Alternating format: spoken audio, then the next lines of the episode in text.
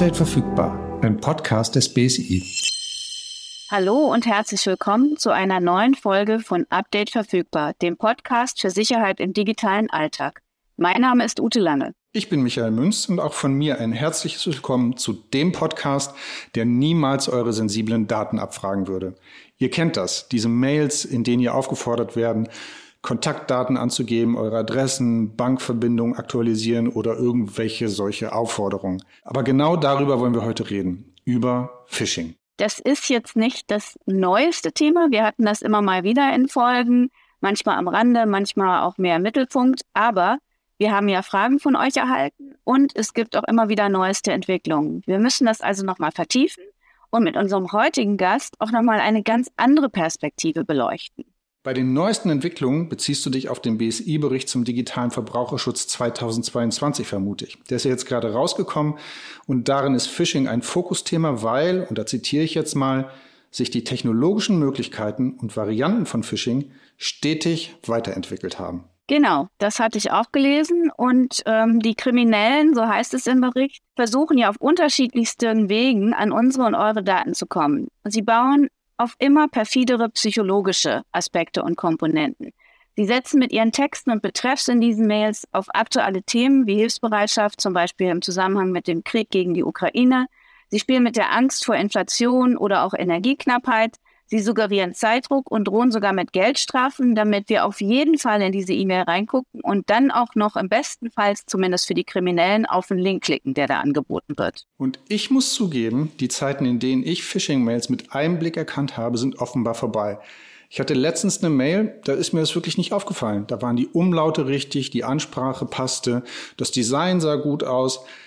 Und äh, angeblich war das von dem Hoster meiner Webseiten, weil die Geld haben wollten, habe ich die Mail dann einfach mal liegen lassen und gedacht, ja, ich kümmere mich später drum und habe wirklich ein paar Tage lang immer in meinem Posteingang auf diese Mail geguckt, bis ich dann irgendwann merkte, dass die Kundennummer gar nicht stimmt. Und da bin ich dann misstrauisch geworden und tatsächlich, das war ein Phishing-Versuch, der mal richtig gut aussah. Ja, ich hatte in letzter Zeit auch mehrere Fälle und zwei davon waren besonders bemerkenswert. Der eine war von der Bank, bei der ich tatsächlich Kunden habe. Die sah täuschend echt aus, klang auch so das Impressum, alles, wie ich es kenne.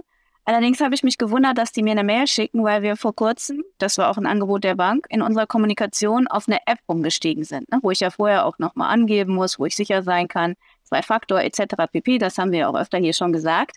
Also habe ich die dann einfach elegant ignoriert und gelöscht. Wenn es wichtig ist, kommt es wieder, habe ich mir gedacht. Dann kam aber ein paar Tage später eine E-Mail von einer Bank, bei der ich vor Jahren mal ein Konto hatte und gedacht habe, ey, das gibt's doch nicht die, ich bin auch gar nicht mehr in deren Verteiler, aber das sah so echt aus. Wenn ich das nicht sofort gemerkt hätte, dass es die falsche Bank ist, hätte ich gedacht, die ist tatsächlich von meiner. Also es ist schon ganz schön perfide, wie ich bereits gesagt habe. Man muss sehr wachsam sein. Ja, Phishing-Methoden werden zunehmend professioneller und vielfältiger, denn neben den klassischen Phishing-Mails, über die wir jetzt gesprochen haben, nutzen Cyberkriminelle auch immer häufiger Fake-Webseiten, soziale Medien, SMS oder auch QR-Codes. Wir müssen also reden über die Bedrohung Phishing und dazu haben wir heute jemanden zu Gast, in dessen Namen auch schon mal selbst Phishing-Mails verschickt wurden. Herzlich willkommen, Carsten Maywirt. Hallo zusammen. Ja, Carsten, schön, dass du da bist. Du bist Leiter der Abteilung Cybercrime im Bundeskriminalamt. Viele von uns kennen das als BKA. Magst du dich mal ganz kurz vorstellen und erzählen, wie du zu dieser Position gekommen bist? Also ich habe gelesen, du warst tatsächlich ganz klassisch Polizist. Ja, richtig. Also, mein Name ist Carsten Maywirt und ich leite die Abteilung Cybercrime im Bundeskriminalamt. Äh, ich bin seit 1984 Polizeibeamter, habe angefangen bei der Schutzpolizei im Land Niedersachsen und bin dann drei Jahre später, 1987, ins Bundeskriminalamt gewechselt, habe das nie bereut und bin dann irgendwann mal mit Cybercrime in Berührung gekommen, war vorher lange Jahre in der Abteilung Informationstechnik im Bundeskriminalamt. Das war eine ganz gute Ausbildung, ganz gute Vorbildung für das, was einen dann in so einer Cybercrime-Abteilung erwartet. Und da kommen natürlich dann auch nochmal polizeiliche Aufgaben hinzu. Äh, also eine unwahrscheinlich spannende und interessante Tätigkeit. Ich habe es gerade schon mal erwähnt. Von dir waren auch schon mal Mails im Umlauf, die gar nicht von dir waren. Wie war denn das für dich, als du dann erfahren hast, dass Phishing-Versuche in deinem Namen unterwegs sind? Ja, das war zunächst mal total überraschend. Damit hatte ich gar nicht gerechnet. Aber auf der anderen Seite, das ist klar, diejenigen, die Kriminalität begehen, die Akteure auf der anderen Seite, die lesen halt auch mit, die beobachten das Geschehen sehr genau und die suchen ständig nach neuen Narrativen, wie sie Legenden bilden können, wie sie vermeintlich sichere Ansprachen wählen können. Und ja, äh, dann haben wir natürlich sofort reagiert und entsprechend gewarnt. Ja, bevor wir jetzt noch tiefer in das ganze Thema einsteigen und tatsächlich mal mit eurer polizeilichen Brille auf dieses Thema Cybercrime schauen, können wir euch, glaube ich, auch erstmal gratulieren. Ne? Ihr werdet jetzt im April drei Jahre alt als Abteilung. Ist also noch relativ jung, zumindest in dieser Form einer Abteilung. Magst du mal kurz einordnen, warum eure Abteilung gegründet wurde und was eure Zuständigkeiten sind? Vielleicht auch in Abgrenzung zu anderen Behörden, wie zum Beispiel dem BSI, für das wir ja heute hier auch gemeinsam vor dem Mikro stehen. Ja, also das Bundeskriminalamt bekämpft natürlich schon länger Cybercrime, als es die Abteilung gibt. Äh, wir sind mal gestartet als ein kleines Team, dann ist es ein Referat geworden und 2013 war es dann eine Gruppe Cybercrime-Bekämpfung in der Abteilung schwere und organisierte Kriminalität. Die habe ich damals auch schon geleitet, drei Jahre lang. Und äh, 2020 haben wir uns dann entschieden, einen Schwerpunkt zu bilden, also eine feste Prioritätensetzung vorgenommen und haben eine Abteilung daraus gemacht. Wir sind jetzt eine von elf Abteilungen im Bundeskriminalamt und damit sind natürlich auch entsprechende finanzielle und personelle Ressourcensteigerungen verbunden. Das heißt, Ausdruck einer starken Schwerpunktsetzung bei der Kriminalitätsbekämpfung. Wir als Abteilung Cybercrime im Bundeskriminalamt stehen so auf zwei Säulen. Wir sind Zentralstelle der deutschen Cybercrime-Bekämpfung. Das heißt, wir erstellen Lagebilder, wir unterstützen die Bundesländer bei der Durchführung ihrer Ermittlungsverfahren. Wir versorgen die mit entsprechender Beratung, mit Informationen und wir sind auch selbst Ermittlungsbehörde. Und unsere Ermittlungszuständigkeiten richten sich nach dem Bundeskriminalamtsgesetz. Und da sind wir zuständig bei Cyberangriffen auf kritische Infrastrukturen in Deutschland oder auf Bundesbehörden oder Bundeseinrichtungen. Das heißt, ihr seid in erster Linie dafür da, Cyberkriminelle dann zu verfolgen, wenn es zu Straftaten kommt, die sie anrichten. Ja, genau. Strafverfolgung ist unsere Mission. Wie wichtig eure Arbeit ist, zeigen auch ein paar Zahlen, die wir rausgesucht haben. Ähm, Cybercrime gehört weiter zu den Phänomenbereichen, habe ich gelesen, mit dem höchsten Schadenspotenzial in Deutschland. Ähm, kannst du vielleicht an der Stelle einmal kurz erzählen, was Phänomenbereiche sind, weil das ein Wort war, über das Uto und ich gestolpert sind? Ja, Erscheinungsformen der Kriminalität. Wir unterscheiden ganz grob den Bereich äh, Terrorismus, Bekämpfung, die organisierte Kriminalität, die Cybercrime und Staatsschutzdelikte. Dann lege ich da jetzt mal konkrete Zahlen hinter, damit wir auch mal was haben, über das wir dann konkret sprechen können. 2021 verzeichnete die polizeiliche Kriminalstatistik knapp 150.000 Cybercrime-Delikte. Und durch den Branchenverband Bitkom ähm, wurde mal errechnet, was diese Cybercrime-Schäden so insgesamt ausmacht. Und da beliefen sich in Deutschland 2021 die Schäden auf 223 Milliarden Euro jährlich und sind damit mehr als doppelt so hoch wie noch 2019. Also da schließen sich dann gleich zwei Fragen an, nämlich wie erklärt ihr euch diesen Anstieg und was sind das eigentlich alles für Straftaten, die dann diese Schäden zur Folge haben? Ja, darunter befinden sich viele Betrugsdelikte. Ähm, wenn also jemand mit Kreditkartendaten eines anderen im Internet einkaufen geht, ähm, darunter befinden sich aber auch schwere Straftaten wie die Kompromittierung des Online-Bankings äh, mit nachgelagerten äh, Betrugsstraftaten dann oder aber auch schweren Cyberangriffen wie Ransomware-Angriffen. Wir sehen seit vielen Jahren Steigerungsraten. Das ist genau richtig beobachtet. So seit 2015 bis 2020 haben sich die Fallzahlen in der polizeilichen Kriminalstatistik verdoppelt. Und auch danach hat es wieder Steigerungen gegeben.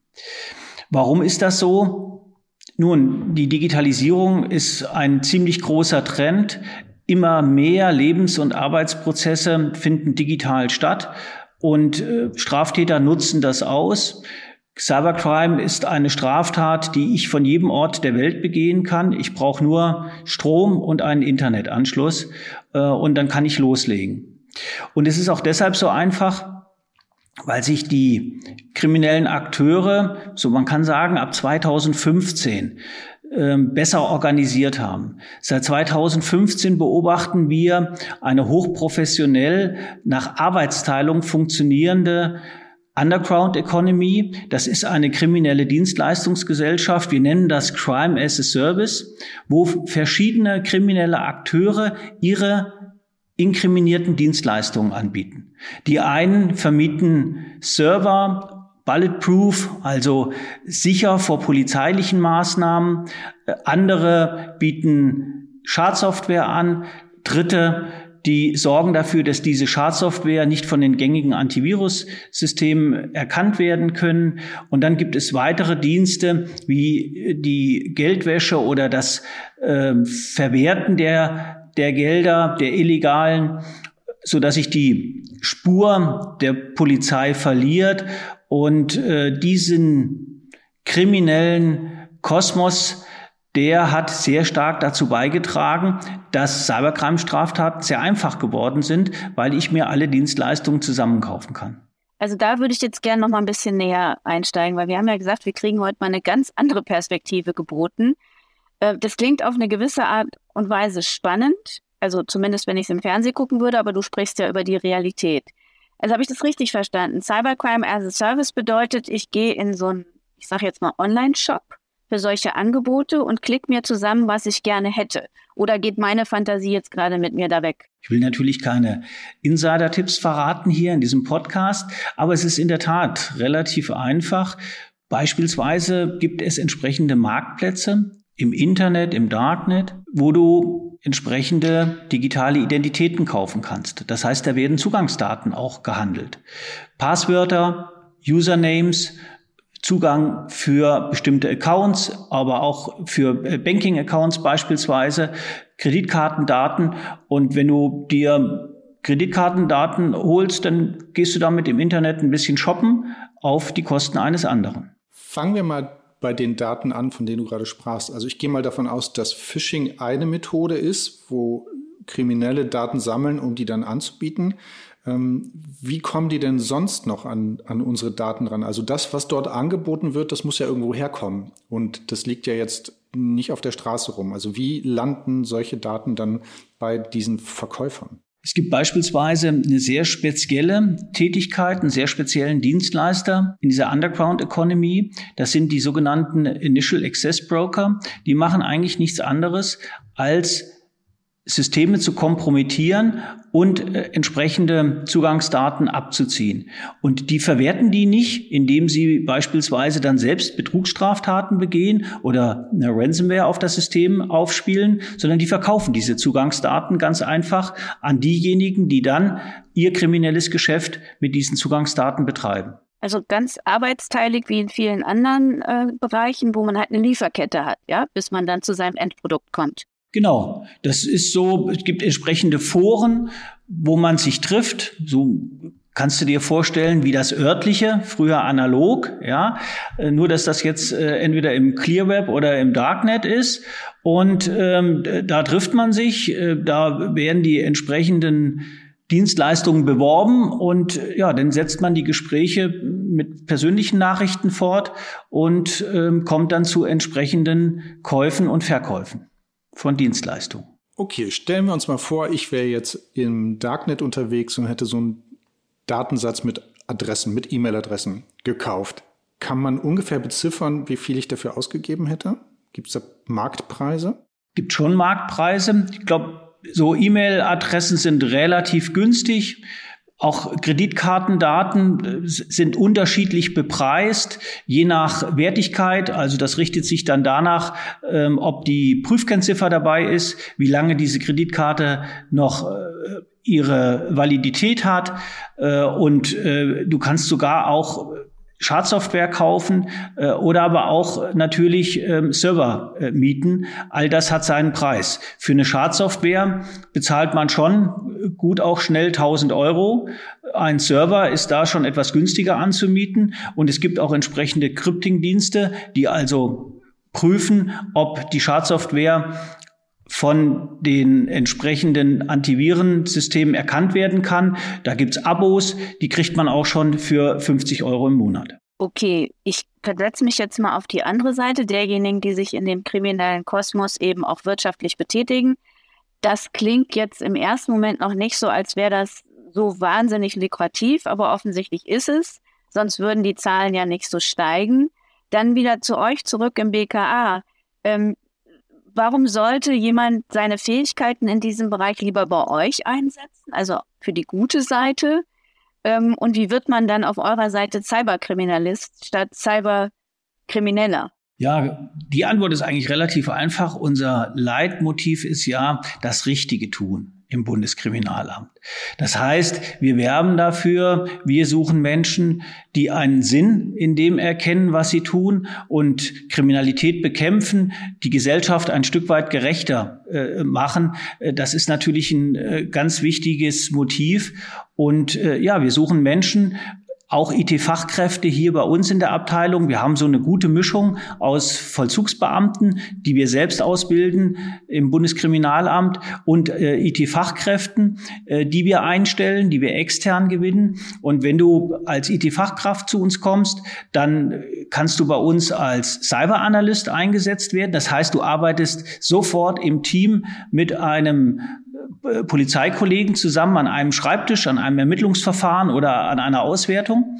Oder aber du möchtest Cyberkriminalist werden und dann kommst du zu uns als IT-Fachkraft und wir schicken dich in eine verkürzte Laufbahnausbildung, also Polizeiausbildung. Und wenn du die bestanden hast, dann arbeitest du als Cyberkriminalist und hast beide Kompetenzen, die der Polizei und die im, im Bereich der Informationstechnik. Okay, ich weiß jetzt also, dass ihr da seid und in einer Straftat auf der Straße zum Beispiel wüsste ich ja, ich rufe jetzt ähm, per, Pol also per Telefon die Polizei an oder äh, winke mir ähm, Polizisten hinzu, wenn mir auf der Straße etwas passiert oder ein Einbruch ist. Aber wie komme ich denn an euch ran, wenn mir etwas passiert ist? Und etwas ja auch oft sehr Abstraktes. Also wie kann ich euch das beschreiben? Wie finde ich euch da an der Stelle? Wann hole ich euch dazu? Wir haben bei der Cybercrime-Bekämpfung in Deutschland ein Netzwerk von zentralen Ansprechstellen Cybercrime. Die befinden sich in den Bundesländern bei den Landeskriminalämtern und beim Bund, hier auch beim Bundeskriminalamt.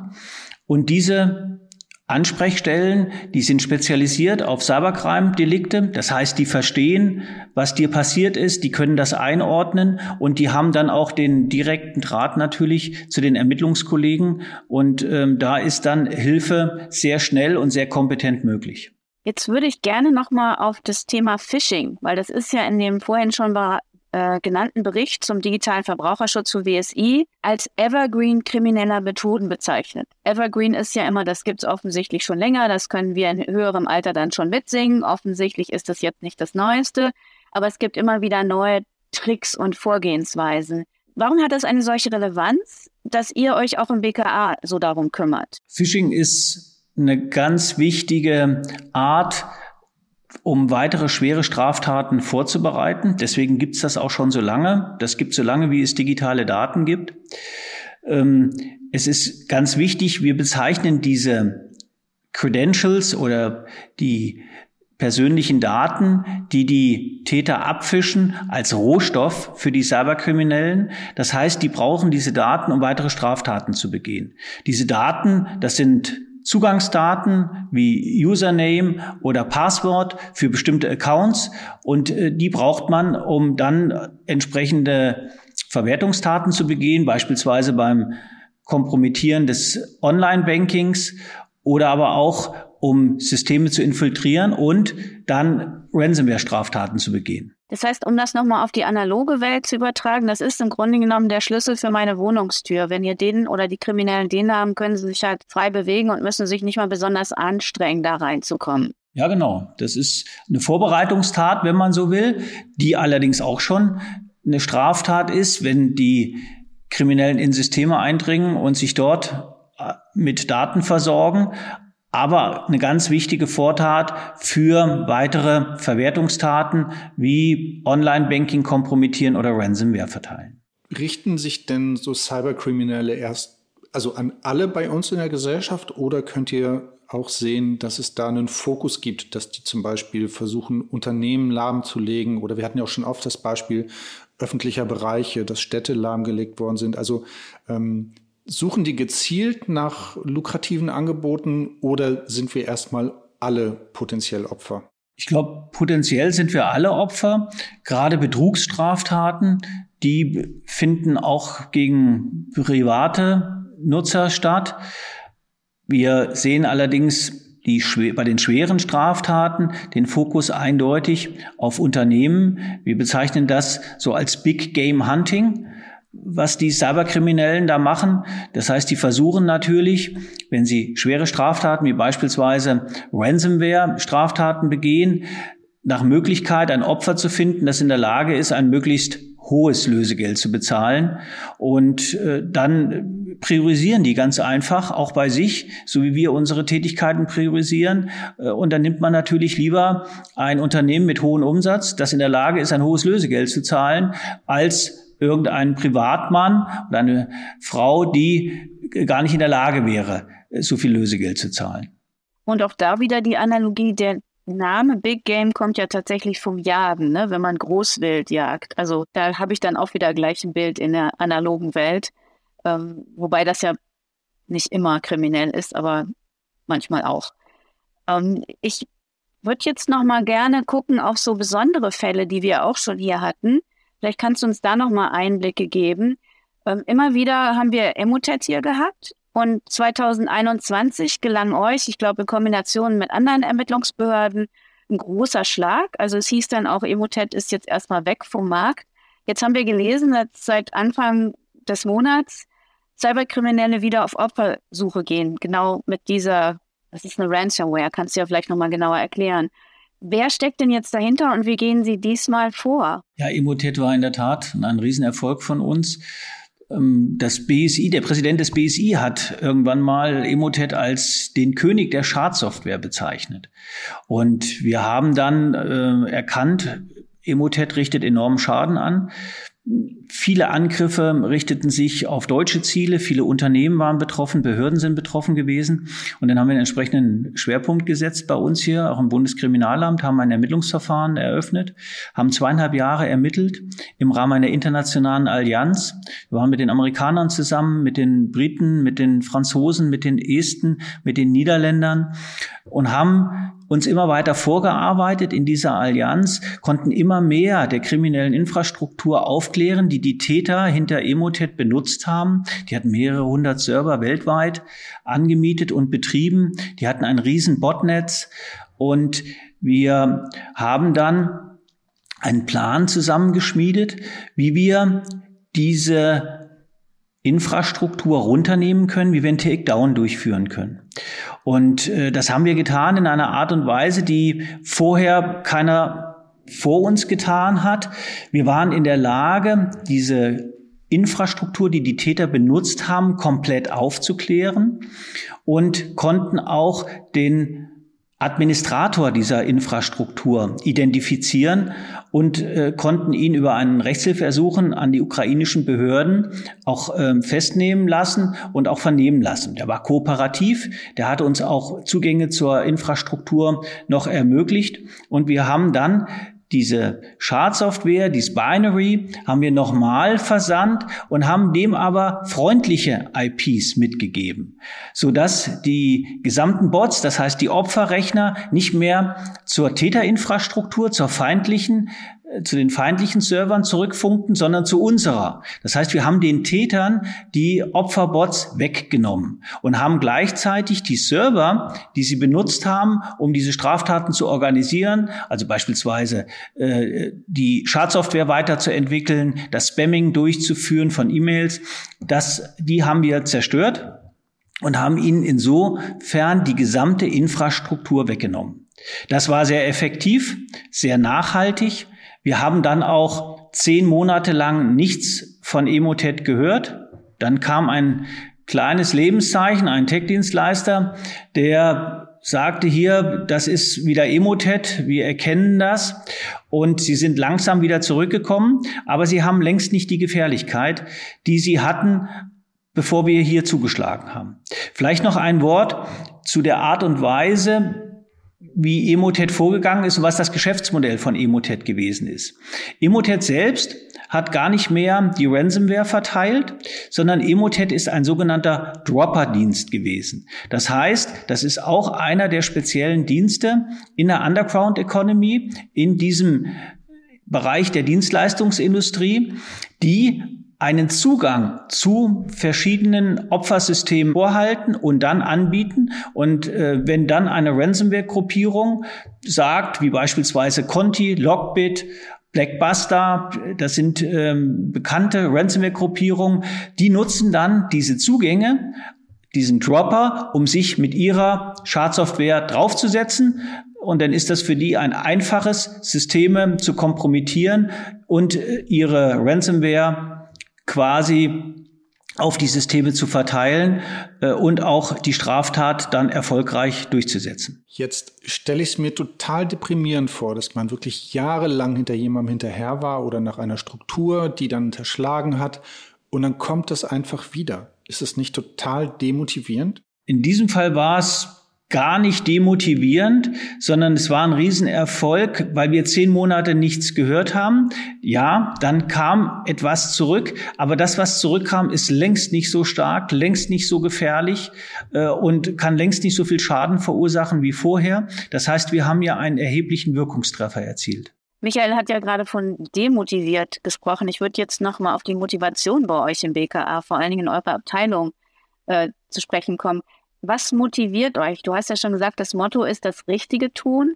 Aber ähm, was sind da noch für Faktoren drin? Also ich finde, es klingt jetzt auch so ein bisschen wie ein Krimi. Also ich, ich könnte mir vorstellen, wir könnten jetzt noch stundenlang weitersprechen und du würdest wahrscheinlich gar nicht alles sagen dürfen, was wir wissen wollen, weil ihr natürlich auch nicht da draußen bekannt geben wollt, wie ihr vorgeht.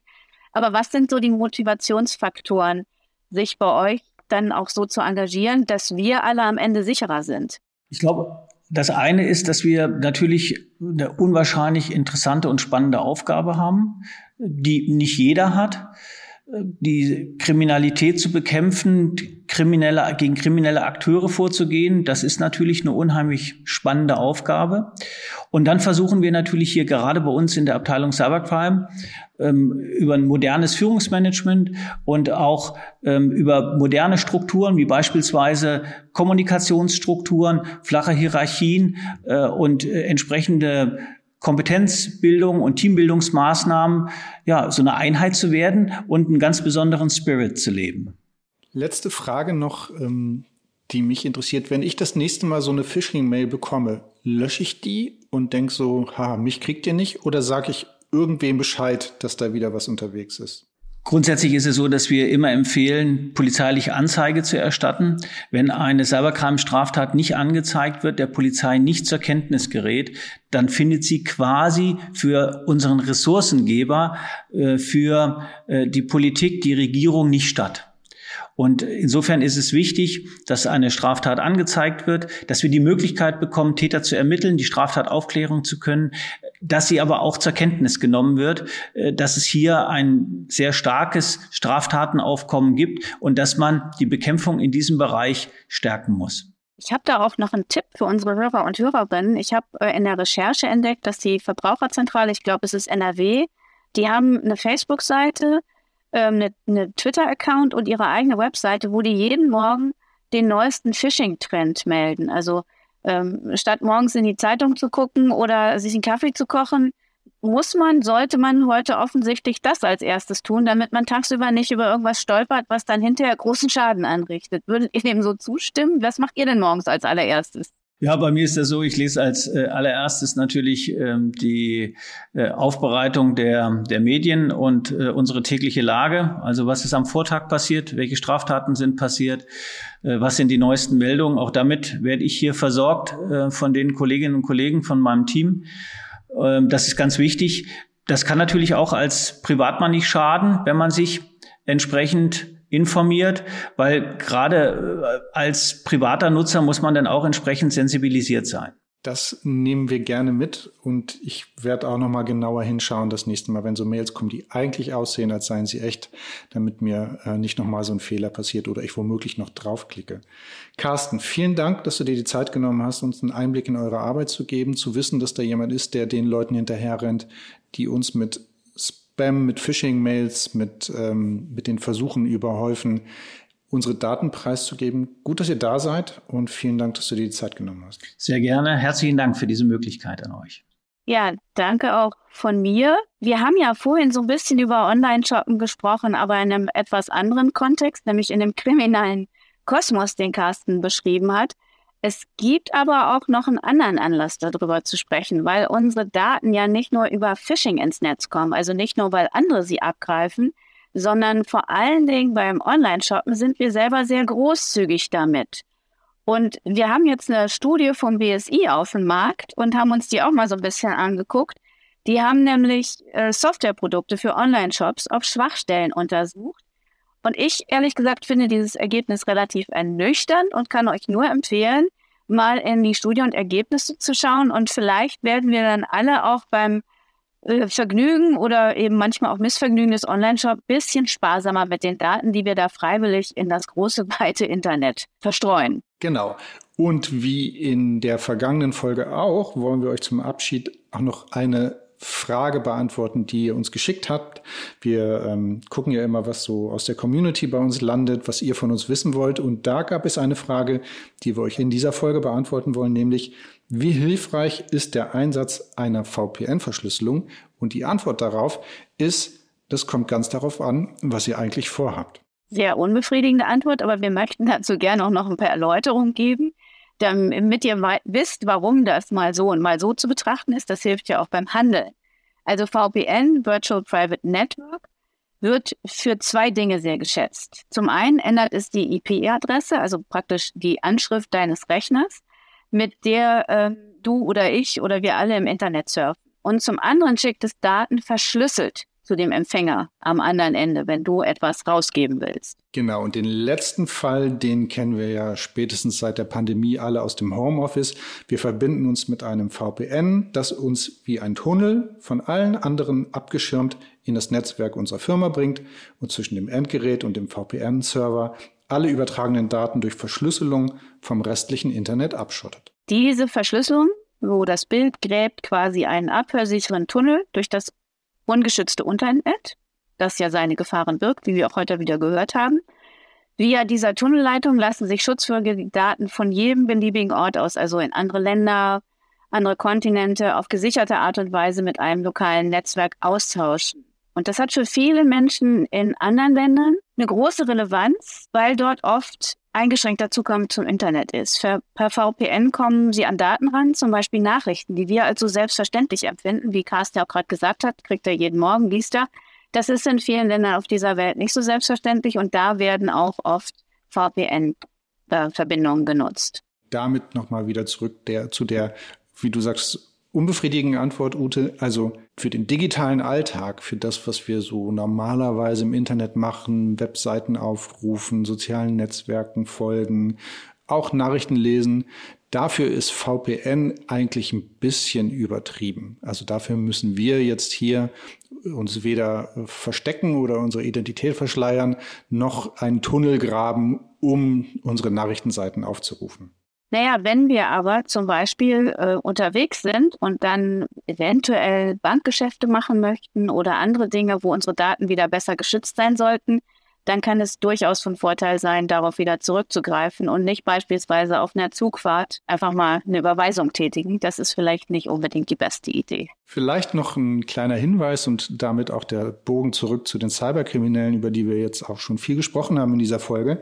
Wie jede Technik hat VPN ja auch eine andere Seite, sprich für Kriminelle ist es natürlich ausgesprochen reizvoll, die Identität zu verschleiern. Also auch da ist dann VPN vielleicht ein Mittel der Wahl. Mehr Informationen zu dem Thema haben wir euch auch in die Shownotes gepackt und dann schauen wir mal, was ihr für die nächste Folge eine Frage habt. Genau, weil wir wollen uns in der kommenden Folge noch mehr mit euren Fragen beschäftigen. Wenn ihr noch eine stellen möchtet, dann schreibt uns doch. Kontaktiert uns gerne über die BSI-Kanäle auf Facebook, Instagram, Twitter sowie YouTube oder schickt uns eine E-Mail an die Adresse, heute versuche ich selber mal und vielleicht auch stolperfrei, podcast.bsi.und.de. Puh, geschafft. Wir freuen uns auf eure Post. Ja, und nicht nur auf eure Post, sondern auf eure Meinung. Ähm, wir haben nämlich einen kleinen Link noch in den Show Notes, wo ihr uns per Umfrage sagen könnt, was ihr an dem Podcast vielleicht noch ändern wollt, welche Wünsche ihr habt oder Verbesserungsvorschläge. Also auch da sind wir in dieser Folge ganz kundenorientiert. Also ihr könnt uns schreiben, ihr könnt uns per Link antworten. Wir sind auf jeden Fall daran interessiert, von euch zu hören und sagen schon mal vielen Dank fürs Mitmachen. Ja, und bis wir uns wiederhören in der nächsten Folge, folgt doch dem Podcast Update verfügbar auf euren präferierten Podcast-Plattformen, denn so verpasst ihr keine Folge und könnt auch vorherige nochmal nachhören. Bis wir uns dann tatsächlich wiederhören mit neuen Infos, sagen wir wie immer Tschüss und bis bald. Tschüss.